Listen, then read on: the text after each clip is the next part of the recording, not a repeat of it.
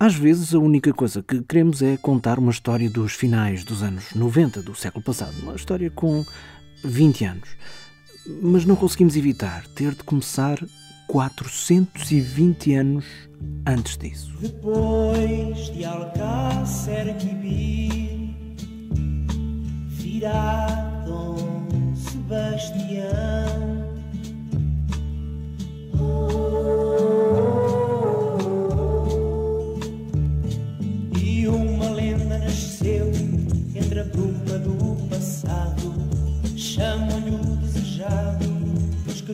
mais voltou. É. Pois, não voltou, não. É. Estávamos em 1578, mas o problema esse já tinha começado muito antes, com a doença e a morte do rei Dom João III, quando o pequenito Sebastião tinha só 3 anos, idade com que se tornou rei. Para se ter uma ideia, 3 anos é mais ou menos a idade em que acaba aquela passagem da fralda para a cueca. Pode ser uma referência estranha, mas ajuda a perceber como o reinado de Dom Sebastião foi assim uma espécie de pau que nasceu torto e nunca mais se endireitou. Até aos 13 anos do novo rei, quem mandou em Portugal e nos Algarves foi um cardeal, Dom Henrique, que era irmão do falecido Dom João III, e foi ele também quem voltou a mandar quando Dom Sebastião não regressou da Batalha de Alcácer Quibir em 1578. Ora, sendo um elemento do clero, não tinha filhos, embora tê-los não fosse coisa rara, mas já lá vamos. E quando Dom Henrique morreu, em 1580, pôs-se em prática o velho ditado que de Espanha nem bons ventos, nem bons casamentos. Sabendo da morte do cardeal e da falta de sucessor direto, Filipe II de Espanha, que era filho de Dona Isabel de Portugal, e Carlos I de Espanha, quis a coroa portuguesa e deu ordens ao Duque de Alba para tomar Lisboa à força. O que, na verdade, até nem foi muito difícil. Por rio e mar, o Duque de Alba chegou a Setúbal. Esperou pelo resto da armada, que vinha de Cádiz, e a partir daí foi só ir passando por hum, Cascais, que se rendeu, já por terra pelo forte de São Julião da Barra, que também foi tomado, e ainda por Belém, que foi a fraca última etapa até à rendição da capital. O último obstáculo foi Dom António, prior do Crato, que era filho do infante Dom Luís, lá está, um outro prior que teoricamente não podia ter filhos, mas tinha, e esse filho, Dom António, que mesmo sendo um filho ilegítimo, era pretendente ao trono, foi quem fez frente à Armada Espanhola na Batalha de Alcântara a 25 de agosto de 1580, que durou só meia hora.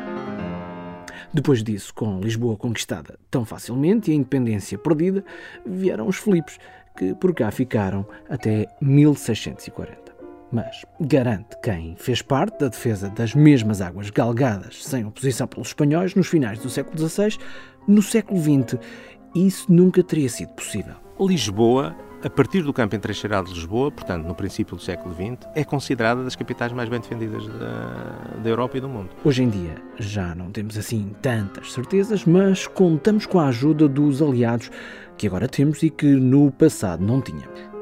Eu sou Marco António e é desta defesa de Lisboa que no passado tivemos e agora já não temos, que lhe vou falar desta vez nas histórias de Portugal, de saudade e outras coisas.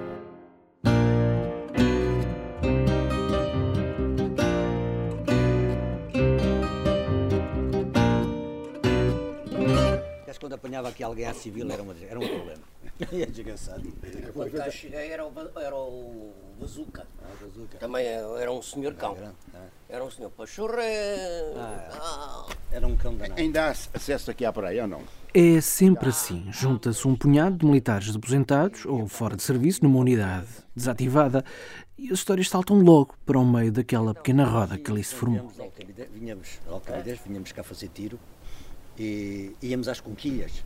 Ah, ah, Íamos lá para baixo. Oh, apanhei, apanhei muitas, muitas, muitas, Depois da, muitas. depois da hora de instrução. Um gajo, um gajo para. Era assim. Aquilo era, aquilo era fácil. Aquilo era, um gajo para assim e trazia, trazia. Conquilhas que eram apanhadas pelos militares na chamada Praia 19, junto à Fonte da Telha, que fica imediatamente abaixo da 6 Bateria do Regimento de Artilharia de Costa. Perdão, do extinto Regimento de Artilharia de Costa do Exército Português. Daqui a pouco vamos voltar a ouvir aquelas vozes que estavam ali em Mena Cavaqueira, para já, e para nos falar do RAC, do extinto RAC, ouvimos esta que é de Carlos Alpedrinha Pires, sou coronel de artilharia na Reforma uh, e sou o presidente da Associação dos Amigos da Artilharia de Costa. O Regimento de Artilharia de Costa foi extinto uh, por despacho do General-Chefe de Estado-Maior do Exército, uh, Cerqueira Rocha, em 97 foi, uh, acabou e foi, foi, foi desativado em 99. 98 foi o último exercício de fogos reais, mas, portanto, a partir de 99, de facto, todas estas baterias foram desativadas e nenhuma mantém a sua atividade. Este regimento de artilharia de costa uh, tinha oito baterias de artilharia de costa. Uh, a primeira bateria Alcabidez, a segunda bateria à parede, a terceira bateria a Lages, em Oeiras, a quarta bateria de tiro rápido do Bom Sucesso, ao lado de Torre Belém, a quinta bateria na Trafaria, a Raposeira, conhecida como a Raposeira, de 15 cm, a sexta bateria Raposo, onde nós estamos, de 23,4, a sétima bateria no Otão, de 15,2 cm, material Vickers, e a oitava bateria em Albarquel, de 15 cm de tiro rápido. Sim, estamos a falar daquilo que qualquer civil chamará de canhões, mas não é esse o termo mais correto. Aqui vamos sempre ouvir falar de peças e não de canhões. Aqueles números que o Coronel Alpedrinha Pires estava a referir, 15 cm, 23.4, 15.2, são os calibres das munições que eram disparadas, então, por essas peças até 1998. Nessas oito baterias. Todas uh, situadas estrategicamente para um fim muito específico. Claro. Uh, estamos a falar exatamente da defesa do Porto de Lisboa e de Setúbal. Defesa que começou por ser feita por 13 baterias que faziam parte do chamado Campo Entrincheirado de Lisboa, um campo que foi criado na viragem do século, pouco depois de 1900, a tempo da Primeira Guerra Mundial, e para evitar precisamente aquilo que tinha acontecido em 1580 mas não só nessa época. Também aconteceu mais tarde, no século XIX, nas invasões francesas e na crise do ultimato inglês por causa do mapa cor-de-rosa. É por isso que Alpadrinha Pires diz que Lisboa, a partir do campo entrecheirado de Lisboa, portanto no princípio do século XX, é considerada das capitais mais bem defendidas da, da Europa e do mundo. Toda esta zona de Lisboa e de Setúbal, todo esse sistema defensivo, pela sua dimensão a diversidade, hoje em dia já não oferecem dúvidas, já não há quaisquer dúvidas, mesmo para os especialistas, que tem um valor histórico incalculável, quer em termos nacionais, quer mesmo em termos de património da humanidade. Mas é mesmo aí que está o problema, dizem os militares. Já só se fala de património histórico e até esse está em risco de perder-se para sempre. Já vamos saber porquê e também vamos conhecer as histórias de quem está prestes a entregar as chaves do último bastião. Vou sentir falta disto. Vai-me fazer muita falta mas eh, tem que ser assim. De quem passou pelo Regimento de Artilharia de Costa. Quando aquilo disparava, aquilo saiu uma bola de fogo imensa, tudo o que era grão de areia, tudo o que era vegetação, varria aquilo tudo. Claro que isto é um, é um estrondo enorme, uh, imagine-se, não é? E não ensurdece? Não, não. Certeza? Não, não, não não, não era estar assim. No, estar no canhão quando ele rebenta? Aliás, eu estou um bocado surdo agora por causa disto. E de como este som tem para estes militares um significado muito diferente daquele que tem para uma grande parte de nós, que passamos horas à espera que o load aspas aspas carregasse para nos divertirmos. Game over nesta primeira parte. Até já.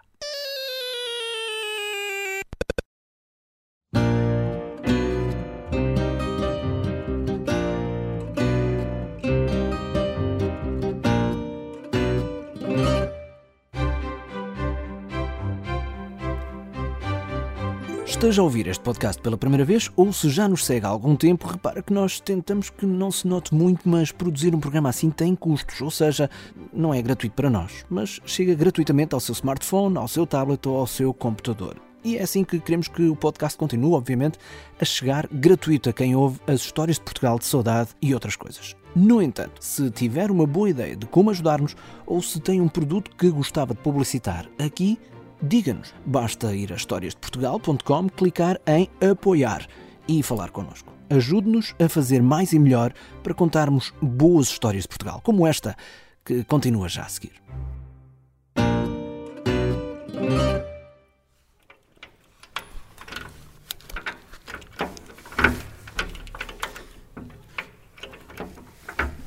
Força. Vamos entrar aqui, é isso? Agora para o senhor ficar com uma ideia de como é que isto. Está a ver esta- esta- esta- estas partes aqui, isto é tudo ferro, mas por cima disto tem só armado.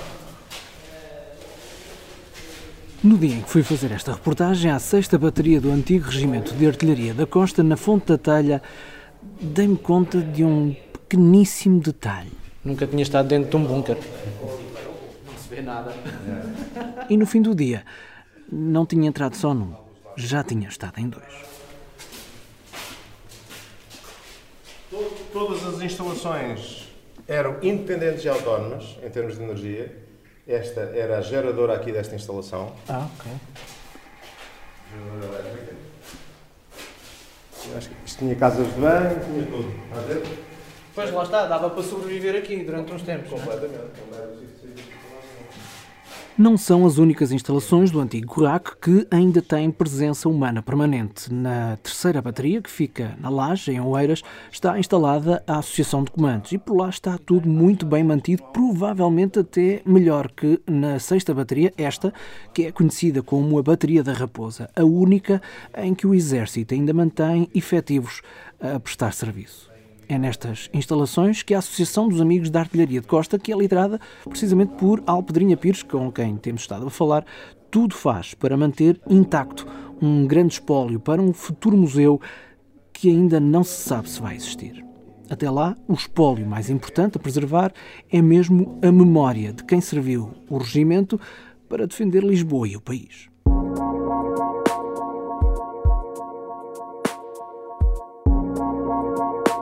Eu sou o Nuno Guilherme Catarino Anselmo, coronel de artilharia na situação de reforma, tenho 77 anos de idade. No Regimento de Artilharia de Costa fui capitão, major, tenente-coronel e coronel-comandante. Ah, foi um bocadinho tudo. Tudo, tudo um bocadinho. A gente vivia para o tiro. Era uma, era uma, era uma, uma coisa, a gente vivia para o tiro. Fazíamos tudo para o tiro. O tiro de que o Coronel Anselmo fala era o exercício de fogo real, que era feito pela artilharia de costa duas vezes por ano. E era uma emoção. Não, esse- essa emoção, essa, o tiro era feito em maio e em, em novembro, mas eh, os materiais eh, começavam a ser revistos, se assim se pode dizer, mais em condições muito antes, eh, sei lá, três ou quatro meses antes, os mecânicos iam a cada uma das, das, da- das baterias, a gente ia montando isto eh, para o tiro. Eh, nas vésperas do tiro, pronto, eh, a gente só fazia isto. Preparação, preparação, preparação. Ora bem, o meu nome é Fernando Ceia, Fernando Dias Ceia mais completo.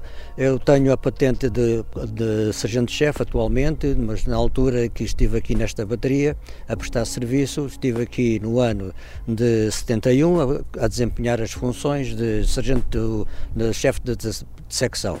Eh, Fazendo parte, de, conseguindo numa da bateria de tiro que executou tiro nessa altura. Nós estamos precisamente junto a uma das peças da artilharia de costa, portanto estou a presumir que foi chefe. Exatamente, fui chefe de peça, exatamente aqui. Portanto, quem nesta- manda nesta peça, Eh, Nesta peça é um sargento. neste É caso. claro, obedecendo às ordens, às ordens do comandante de bateria de tiro, Então, chefe, ah, com a sua ordem, ah, vamos entrar na peça. com certeza.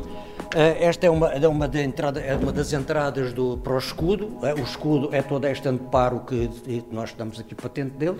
Eh, É um escudo que de facto tem uma espessura de, de aproximadamente 2,5 cm a 3 cm. É uma espessura, uma espessura fortíssima que, não, que enfim, está preparada para embates para, de artilharia, pronto, digamos assim, artilharia tática, quer de navios, quer de outras, eh, que de facto façam um tiro sobre, a- enfim, que venham a repostar eh, sobre a nossa bateria. O chefe de peça funciona neste lugar aqui, onde recebe as instruções de, e instruções, quer através do, do megafone, quer através de telefones ou sistemas que possam ser adaptados. É o, o chefe de peça que manobra estas duas alavancas, que faz movimentar todo o, todo o sistema de eh, elevação das, das granadas, que vêm conseguindo lá de baixo, de, por baixo e debaixo da- da- da- deste escudo. Deste escudo. No ah, aí a sensivelmente 6 metros, 10 metros de profundidade, tem, há uma estrutura interior onde estão os paióis, que, no fundo, uh, literalmente, no fundo, é o segundo bunker onde eu estive no dia da reportagem. Ora, como chefe de peça, o Sargento Ceia vivia por dentro o momento mais solene, mas também mais impactante de cada peça. Claro, ah, isso quando, quando era a questão do disparo, era, era de facto é, impressionava um bocadinho. Isto, principalmente para os jovens, aquilo, o primeiro tiro era impressionante porque eles não imaginavam o que era uma peça destas, deste calibre de 23 centímetros, 23,4, não imaginavam de maneira nenhuma o estrondo que isto, que isto fazia, porque nunca tinham feito tiro, maneira que para eles era uma experiência impensável, não é? Isto era uma coisa incrível. E não ensurdece? Não, não. Certeza? Não, não, não, não, não era estar assim. No, estar no canhão quando ele rebenta? Não, não. Claro que isto é um, é um estrondo enorme, uh, imagine-se, não é? É claro que se imagina, mas essa coisa do estrondo no interior da peça não ensurdecer. Não é um assunto muito consensual. É uma barulheira, nem queira saber. é uma barulheira absolutamente uh, indescritível, indescritível. Só quem, só quem cá está é que, é que, é que... Aliás, eu estou um bocado seguro agora por causa disto. Diz o Coronel Anselmo, contradizendo o Sargento-Chefe Ceia. E já que estamos numa de nomes e patentes, entra em cena... Manuel Arês, alferes miliciano, uh, estive no RAC de agosto de 84 até julho de 87. Para nos descrever o que se via e sentia do lado de fora das peças de artilharia e que, mesmo sendo de mais longe, não era menos impactante. Antes disso, só uma pequenina tradução prévia de militarês para português. PO significa posto de observação, ok? Quando aquilo disparava, tudo o que era grão de areia, tudo o que era vegetação, desaparecia dali à, da frente, porque aquilo varria tudo. Aquela bola preciso, de fogo. Não era preciso limpar, não é? aquela bola de fogo, aquilo saiu uma bola de fogo imensa, varria aquilo tudo, o que estava ali à frente. Veja, agora a vegetação já cresceu, não é? Porque há 20 claro. anos não se faz fogo. E depois, é interessante por isto, as diferentes velocidades de propagação da luz, do som e da vibração. E do sopro. Portanto, nós estávamos aqui no PO, o comandante de bateria dava a voz de fogo, fogo! E as peças disparavam. Podiam disparar as três ao mesmo tempo ou uma a uma. Fogo para a primeira peça, fogo para a segunda, e, e, e o comandante de bateria dizia qual era o intervalo de tempo de disparo entre cada peça. Víamos o clarão da primeira peça a disparar, depois ouvíamos o som, mas completamente definido no tempo, não, não era uma coisa misturada, era completamente definido, não é? E depois, passado uns segundos, sentia-se isto tudo a abanar. Era impressionante aquilo. E agora veja isto repetido, por exemplo, com um intervalo de 5 segundos. Nesta sequência. A dada altura estavam a sentir uma coisa da peça E a ver anterior. outra, exatamente. Estrondoso. Outra coisa, a distância do tiro até ao alvo ia até cerca de 30 km. No PO, que na Fonte da Telha ficava a cerca de uns 100 metros de distância das peças de artilharia, estava não só quem dava a voz de comando para o tiro, mas também vários convidados, nacionais e estrangeiros de países aliados. Uma vez assistiram a um exercício inédito e tão raro que nunca mais se repetiu. Houve, houve uma sessão de tiros que fechámos, houve única, o jogo foi a única que houve, que fechámos a barra do Porto de Lisboa o dia inteiro. O que, o que para conseguimos fechar a barra de Porto o dia inteiro. Quer dizer, Ou seja, não entrava navio mercante, não, não havia pesca, não, não havia, nada, nada, de lazer nada, sequer. Nada, nada, nada, nada, nada, nada, nada, nada. Não havia, não, não havia, não havia qualquer atividade qualquer marítima. atividade. Uh, mas isto, isto, foi um dia único pá, e nunca mais, nunca mais conseguimos fazer isso. Pá. Uh, porque não deixava, a pressão era de tal maneira, e, e gente percebia, gente percebia. Já agora, é preciso dizer que se este aviso à navegação foi conseguido só por uma vez, outros avisos às populações que estavam nos arrabaldes das oito baterias do regimento, esses foram feitos sempre, duas vezes por ano, quando havia exercícios de fogo real por uma razão muito simples. Toda a população era avisada para abrir as janelas. Este, recordo, é o Coronel Alpetrinha Pires. E toda caso a... contrário? Caso contrário, tinham tinham prejuízos. Aliás, o Regimento de Artilharia de Costa tinha uma secção própria para avisar e depois para tomar nota dos estragos produzidos que o Exército indenizava. Que estragos eram esses? Bom, eram portas que saíam inteiras, janelas que se partiam, Uh, houve, houve, alguns cidadãos que até disseram que o serviço de cristais se lhe partiu. É claro que o serviço de cristais não foi pago pelo Exército, não é? Uh, mas, efetivamente, uh, estragos documentados, não é? Nós, na própria bateria, se alguém se esquecesse de alguma janela fechada, ou vinha a janela ao vidro, não é? E, portanto, era sempre um custo, um custo que existia. A onda de choque era, de facto, notável. Por Até exemplo, onde é que. Por, repare, Alcabidez, que fica muito para dentro, partia coisas em Cascais, na, na Vila de Cascais. Portanto, eh, é, é uma onda de choque. Eh, a propagação das ondas de choque, umas vezes, é maior num, num sentido, menor no outro. Eh, é incerto, não se consegue determinar com regularidade, mas o que é certo é que toda a população de uma determinada região sabia, sabia muitas vezes com impacto próprio, não é? tinha, umas jornalitas partidas se não as abrissem, o que era uh, este, este efeito. De facto, o tiro tinha a bola de fogo, tinha uma série de, de, de efeitos visíveis, impressivos, muito impressivos, uh, e a onda de choque, de facto, destes materiais de grande calibre era notável. Era, mas já não é. Alpedrinha Pires comandou esta sexta bateria do RAC na Fonte da Talha, onde aconteceu o último tiro do Regimento de Artilharia de Costa, a 10 de dezembro de 1998. Eu não estive aqui presente. Uma data em que o coronel já não estava na liderança da Raposa. E não era por acaso. Porque o meu sofrimento já era grande.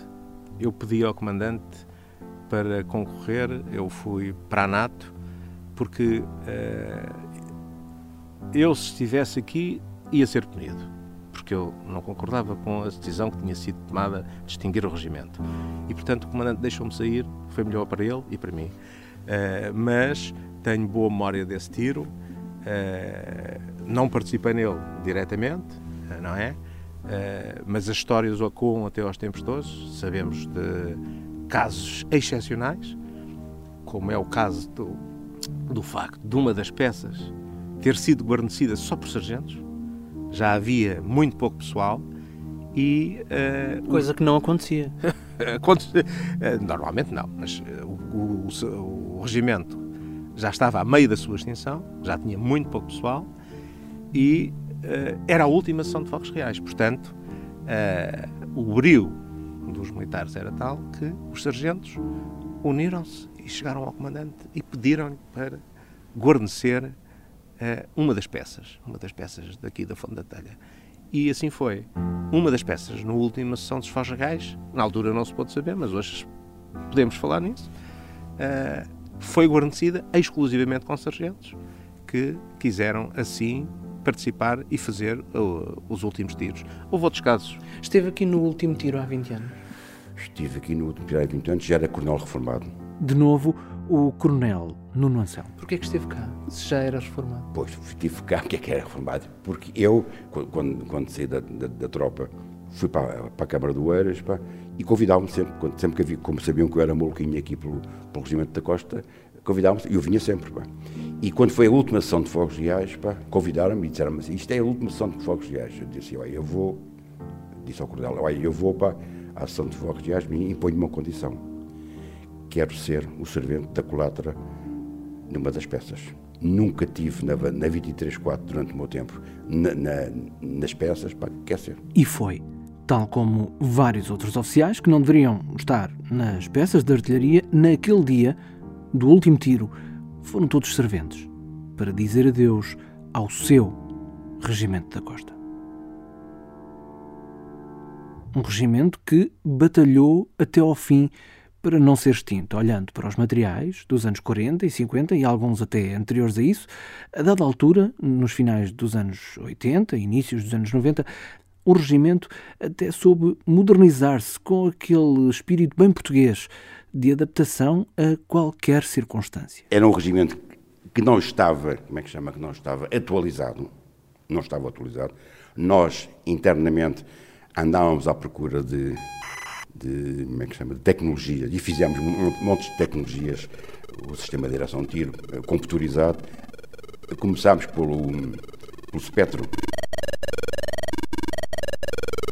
aquele primeiro computador todo Spectrum. Eh, começámos por conseguir que o Spectrum transmita dados via, via aérea, via rádio, Uh, portanto, coisas que não havia, portanto, nós andámos nessas invenções todas. Portanto, enquanto os miúdos jogavam com o Spectrum,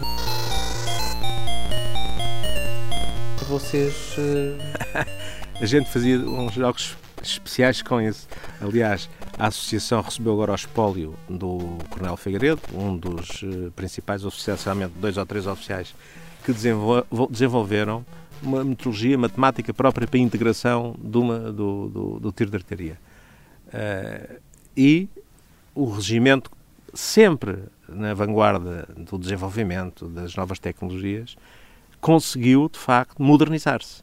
E com, desde logo, a partir do momento em que passaram a ver os primeiros computadores, que eram utilizados para jogos, e que passaram a ser utilizados no regimento da artilharia de costa, para fazer o tiro de artilharia de costa.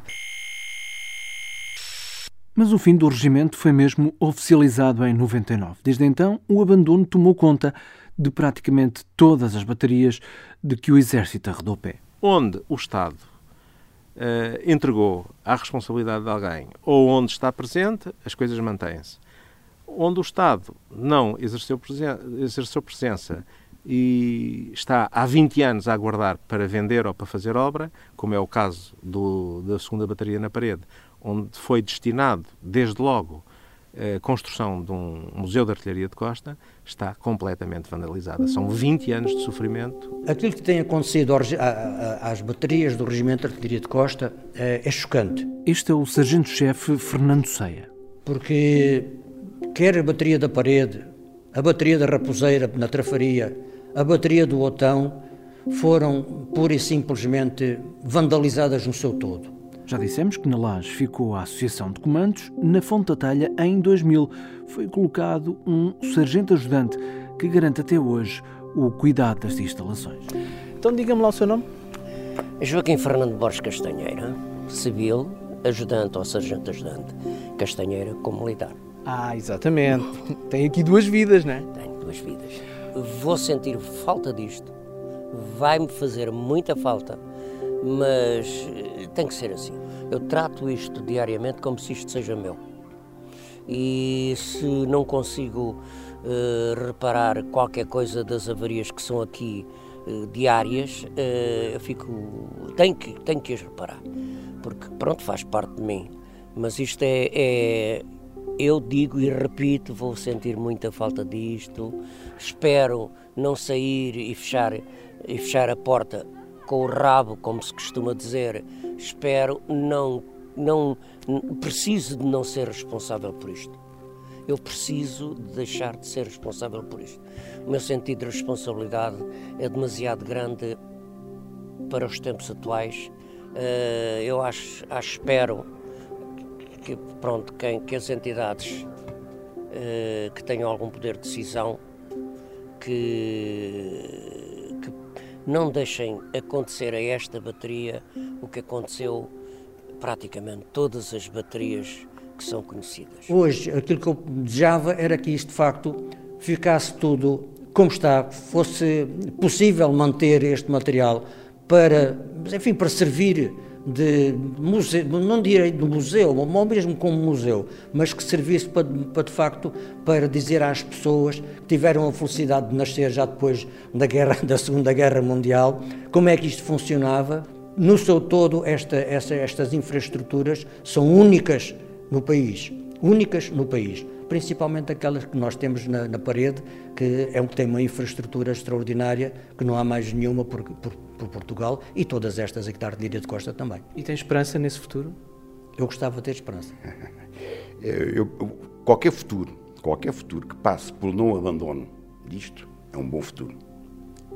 Qual é que seria o futuro que preferia? Uh, não sei, pá, sei lá. Uh, podia ser um turismo militar.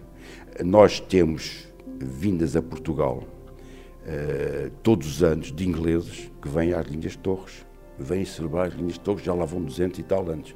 E isto, se pudesse entrar numa coisa de um, de um turismo militar, era muito bom. Mas, na verdade, o futuro é ainda uma incógnita total. Para além de Joaquim Teixeira, que, como sabemos, está praticamente saída, estão nas instalações da bateria da Raposa dois militares destacados pelo Exército. No entanto, tudo o que vem pela frente é ainda desconhecido. A Associação dos Amigos da Artilharia de Costa pede que o Estado não permita a decadência e que seja possível conservar e honrar a memória material e também imaterial do Regimento de Artilharia. A voz embargada do Presidente da Associação explica. Uh, eu não vou, uh, eu, eu comovo-me muito. Uh, eu tive muito tempo afastado deste projeto. Eu os militares, desde, desde que foi extinto o regimento, tentaram e têm uma comissão de instalação do museu. E aquilo está tudo vandalizado.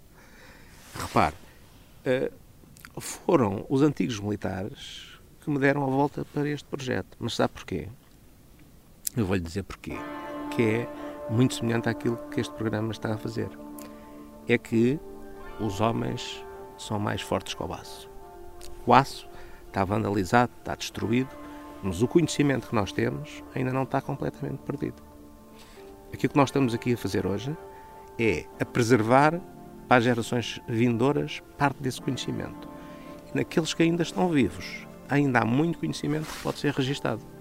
E, uh, e foi isso que nos mobilizou há quatro anos atrás para criar a Associação dos Amigos da Artilharia de Costa, uh, tirar partido ainda desse conhecimento, dessa vontade uh, de bem servir e de, e de dar substância, dar enquadramento e dar expressão àquilo que foi um aspecto particular da nossa vida uh, e que faz parte da, da, história do nosso país e da humanidade. Uh, essa capacidade e esse conhecimento que ainda, resiste, ainda existe hoje em pessoas que estão vivas é de facto notável.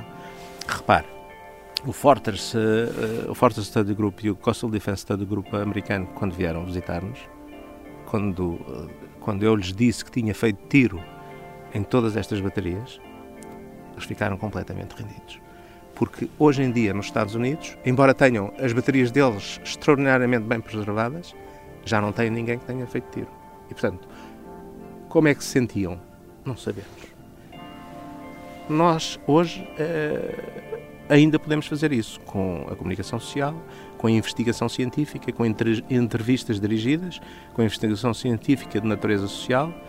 Uh, podemos ainda recolher muito conhecimento e uh, muito do que era a realidade destas, uh, destas, destas localizações e destas atividades.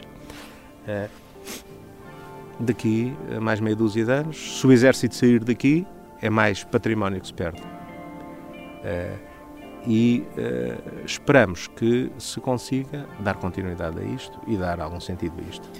Deixe-me que lhe diga, é muito raro ver um militar chorar. A gente também se emociona, não é? Mas é raro.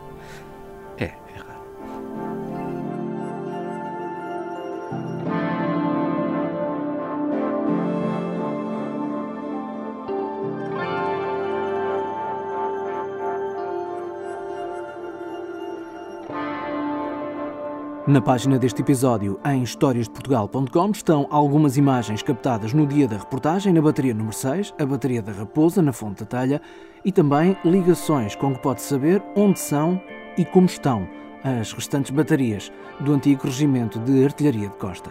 Deixamos também links para o site da Associação dos Amigos da Artilharia de Costa e para páginas em que pode saber mais sobre o regimento que foi extinto em 1999.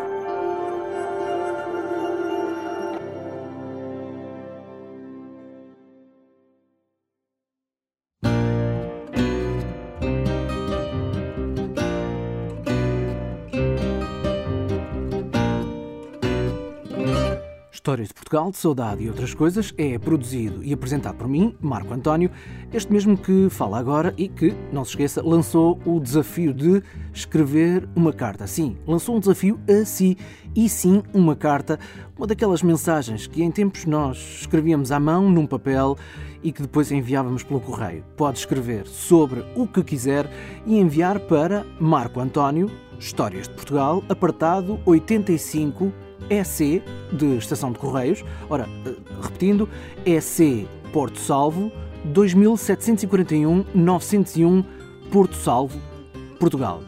Não se preocupe, pode copiar a morada também em historiasdeportugal.com. O tema principal do programa é este Fado do Sonho, da Pensão Flor. O podcast Histórias de Portugal, de Saudade e Outras Coisas é uma parceria com o público, porque o, o público fica no ouvido. E espero que estas histórias também. Mesmo para terminar, voltamos ao início, mas surpreendentemente em polaco. Opuścił Sebastian, król ten nasz pan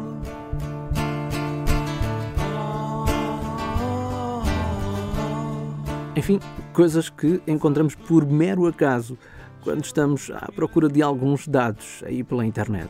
Deixamos o resto para ouvir em historiasdeportugal.com.